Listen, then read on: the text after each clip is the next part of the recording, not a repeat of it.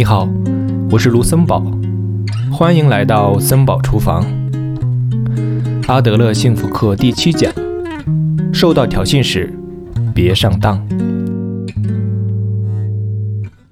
如果遭人当面辱骂，你需要考虑一下那个人隐藏的目的，要认清对方其实是在挑起权力之争。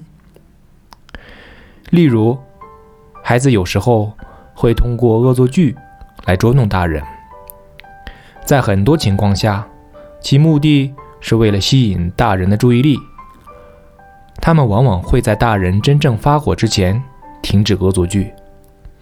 但是，如果在大人真正生气的时候，孩子依然不停止恶作剧，那么其目的就是斗争的本身了。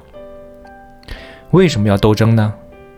哎，就是想要获胜嘛，想要通过获胜来证明自己的力量。权力之争难以简单结束，败下阵的对方会很快转入下一个复仇阶段。关于复仇阶段，尽管暂时败下阵来，但对方会在别的地方以别的形式策划着复仇，等待着报复。举例来说，遭受过父母虐待的孩子，有些会误入歧途、逃学，甚至会出现割腕等自残行为。如果按照弗洛伊德的原因论，肯定。会从简单的因果律角度归结为，因为父母用这样的方法教育，所以孩子才变成这样的。就像因为不给植物浇水，所以他们才会干枯一样。这的确是简单易懂的解释。但是阿德勒的目的论不会忽视孩子隐藏的目的，也就是报复父母。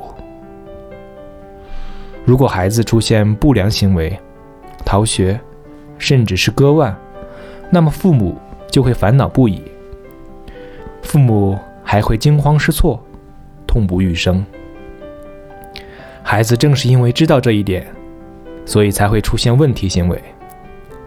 孩子并不是因为过去的原因，所谓家庭环境的影响，而是为了达到现在的目的，也就是。报复父母。看到割腕的孩子，很多人会不可思议的想：为什么要做那种事情呢？但是，想想孩子割腕的行为会对周围的人，比如父母，带来什么影响？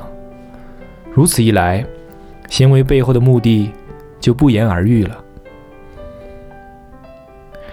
人际关系一旦发展到复仇阶段，那么当事人之间几乎就不可能调和了。为了避免这一点，在受到在受到争权挑衅时，绝对不可以上当。